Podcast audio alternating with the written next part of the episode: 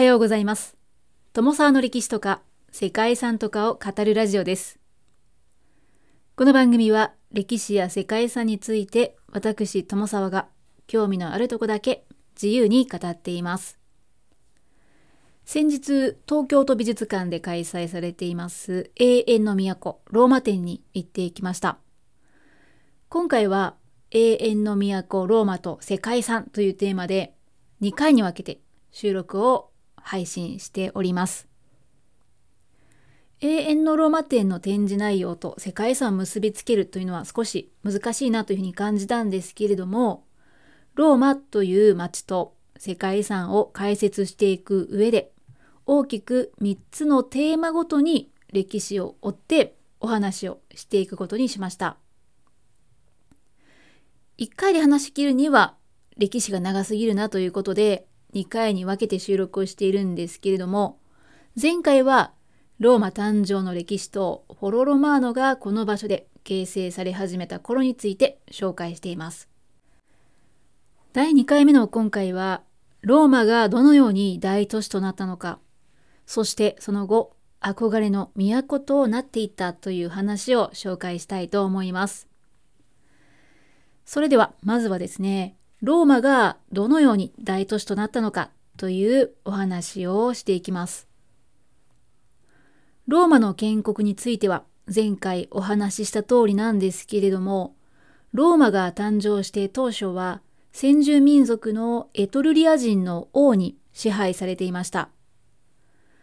それまでラティウム地方に点在する集落の一つに過ぎなかったローマは都市化されてラティウム地方の有力な都市に成長していきます。それが紀元前の509年に王が追放されて貴族の合議制による政治体制へと変わりました。ただそれも貴族の政権の独占による政治体制ということで平民の住人たちの不満を高めることとなって民衆による共和制というのが成立することになります。これによって国家の所有であったり、統治上の最高決定権を君主や貴族ではなく、人民または人民の大部分が持つことになりました。ですが、結果的に議会を取り仕切ったり、上級の官職に就くというのが、財力のある上層の平民、人民に限られていたんですね。権力を構成することとなった上層平民が新貴族と呼ばれるようになって結局貴族と同じような存在になっていったそうです。紀元前5世紀から紀元前4世紀頃のローマは7つの丘に囲まれた集落から始まりました。最も小高いカピトリーノの丘とその麓に位置するフォロロマーノはローマの中枢としての役割を持っていました。ローマの中心が長らく7つの丘に囲まれた場所であったのは防御上有利な立地だったからです。当時都市国家となったローマは敵対勢力に周囲を囲まれていましたが7つの丘とテベレ川が壁となることでローマの心臓部分であるフォロロマーノまで攻め込まれるの防げたそうですね。もともとは沼地だったフォロロマーノでしたが、排水の後に埋め立てが行われて、政治と経済活動の中心として、雨天でも集会や商取引を行える会議堂や神殿などが建てられたり、公共広場も整備されました。やがてローマは地中海世界を支配する大国となりましたが、急速な領土の拡大がローマ社会を変質させて内乱が続くこととなりました。そんな内乱の中で独裁権力を握ったのが平民派のカエサルでした。そのカエサルが共和派に暗殺されてしまうと、カエサルの意志を継いだオクタビアヌス、後のアウグストゥスがローマ帝国を成立させました。共和制から帝政に移行していく中で、都市としてのローマも大きく変貌していきます。アウグストスが帝都にふさわしい改築を行い、最初の大型共同浴場が建設されたのもこの頃、そしてフォロロマーノ周辺の公共建築物も再建されて、町全体が大きく生まれ変わりました。帝都ローマでは建設ラッシュに伴う人口の流入もありました。アウグストスが亡くなったとされる紀元前14世紀のローマの人口は80万人に達していたそうです。皇帝たちは凱旋門や劇場、円形闘技場などを次々と建てました。紀元後の80年に完成した円形闘技場コロッセウムでは、剣闘士同士の戦いであったり、剣闘士と猛獣の格闘などといった見せ物が行われるようになりました。世界遺産にも登録されているローマの円形闘技場コロッセウムは高さ52メートル、直径は188メートル、短いところで156メートルといった大きさでローマの象徴といった建物です。4万5千の観客席があって、さらに5000人分の立ち見席が最上階にあったそうです。コロッセウムはフォロロマーノから数百メートルのところに建てられて、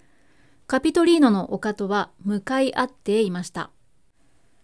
そしてローマはその後、この番組でも紹介しています、五検定時代の約200年間という政治的にも安定して経済的にも繁栄する時期を迎えます。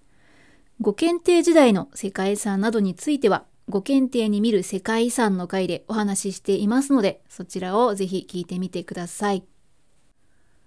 ローマ帝国は分割統治の上、皇帝が相次いで変わる軍人皇帝時代を過ごしました。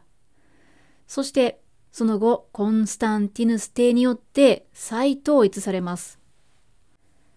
帝都としてのローマは330年にコンスタンティノープルに遷都したことで衰退の道をたどることとなりました。こうした歴史を持つローマは古代から中世においてヨーロッパ世界の中心的都市であり続けました。中世以降はローマ教皇の聖庁である教皇庁の所在地という宗教都市として存在することとなります。ローマは一旦衰退はしたものの、キリスト教世界の中心である宗教都市として蘇ります。ローマはヨーロッパのキリスト教徒にとっての聖地とされ、多くの巡礼者が訪れるようになりました。14世紀には教皇のバビロン捕囚という出来事があって、教皇がローマを離れてフランスのアビニオンに移ったり、教会の大分裂などがあり、教皇権の衰退というのがはっきりしたのに伴って、また都市ローマの建物や街路は荒廃して衰えていく、まあ、そんな時期を迎えます。ただ、ローマ教皇がまた再度ローマに戻り一本化されたルネサンス期になるとローマは復興していきます。その間にローマで一体何が起こったのかということでここからは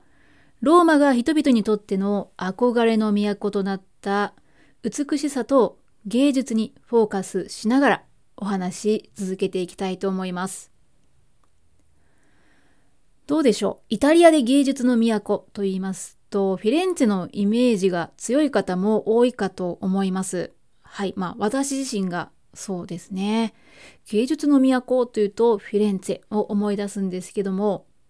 そんなフィレンツェは15世紀から16世紀のルネサンスの時期に美しく芸術で彩られた街づくりが行われました。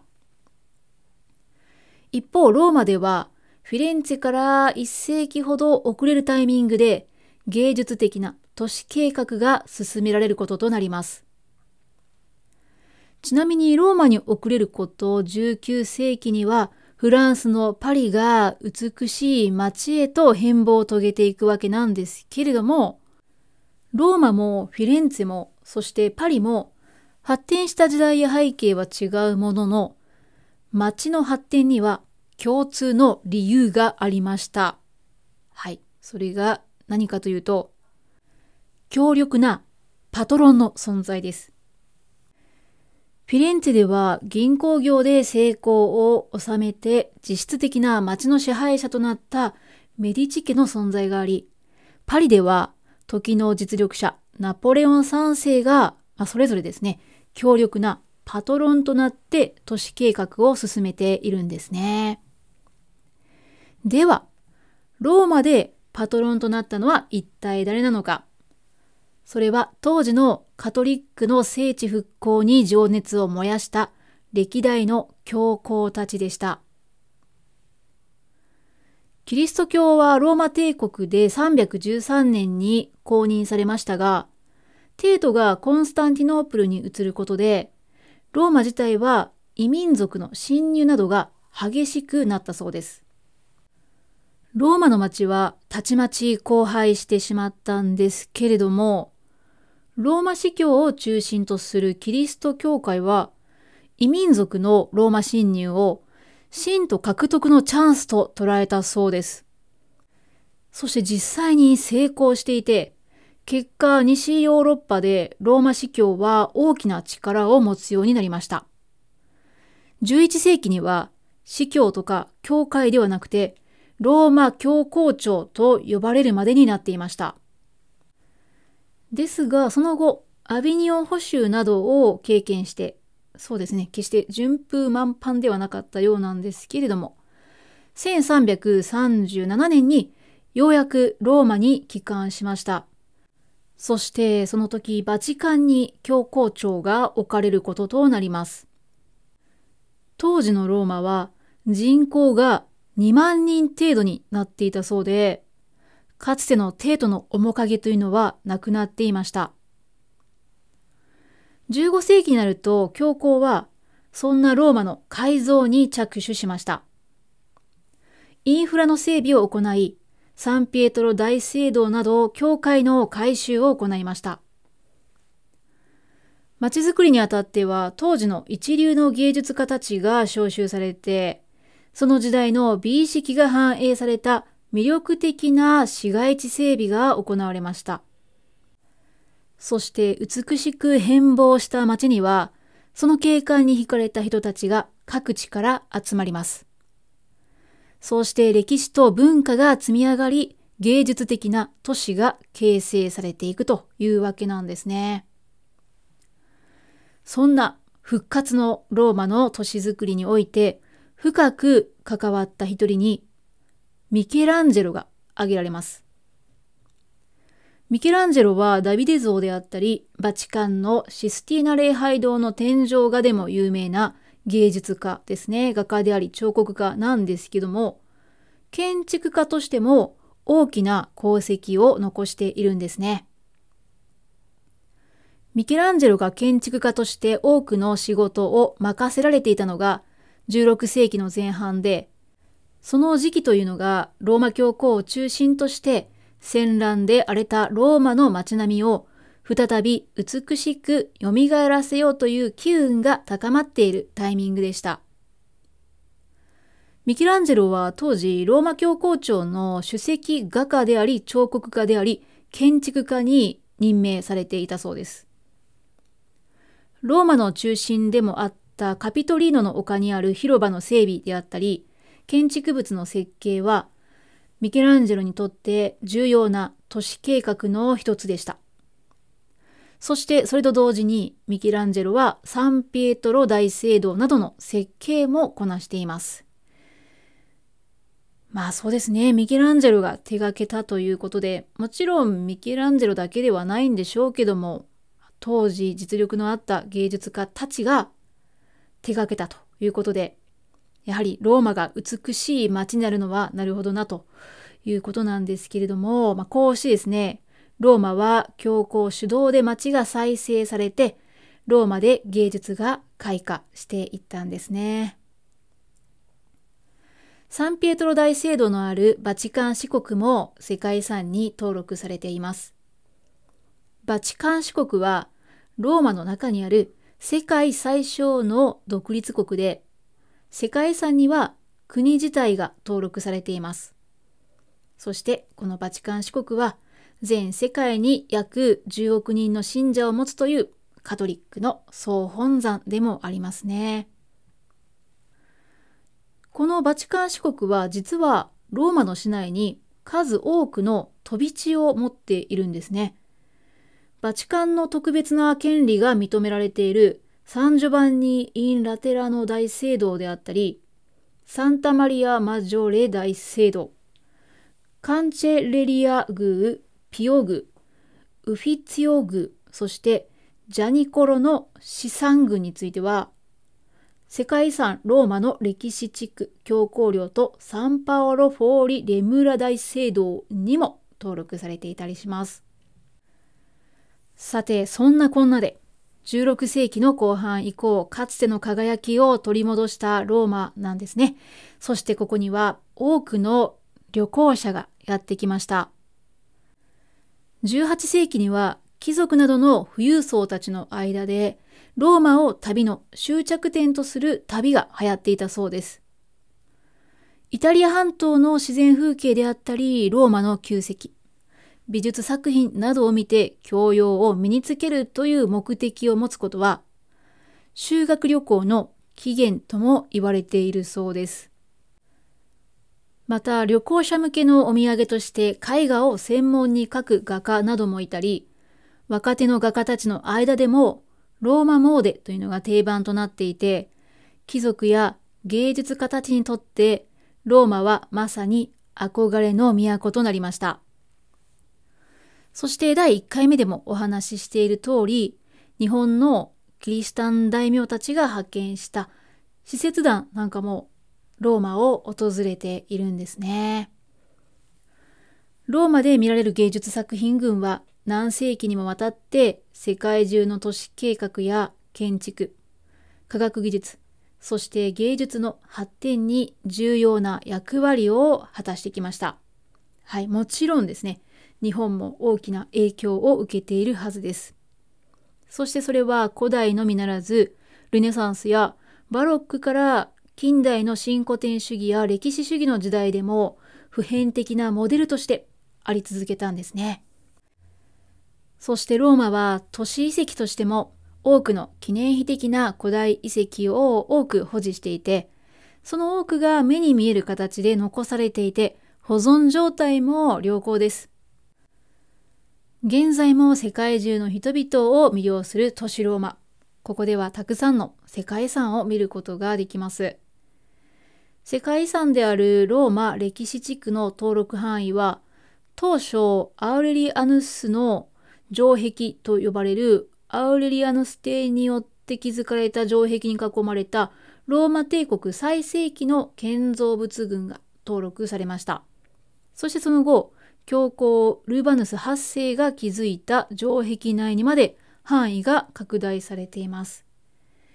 そして唯一の城壁外の物件としては、サンパオロ・フォーリ・レムーラ大聖堂も含まれていて、世界遺産名はローマ歴史地区教皇領とサンパオロ・フォーリ・レムーラ大聖堂という名前になっています。はい。そして先ほども言いました。ローマの中にあるバチカン四国。ここも世界遺産として登録されています。今回の収録では、この世界遺産については詳しい解説はしていませんけれども、人々が憧れる都市となったローマについて、その背景を知っていただけたかなというふうに思います。今回は永遠の都ローマと世界遺産というテーマで2回にわたりイタリアのローマの歴史をご紹介してきましたがいかがでしたでしょうか？本日も最後までお聴きいただきましてありがとうございます。では皆様素敵な一日をお過ごしください。友沢でした。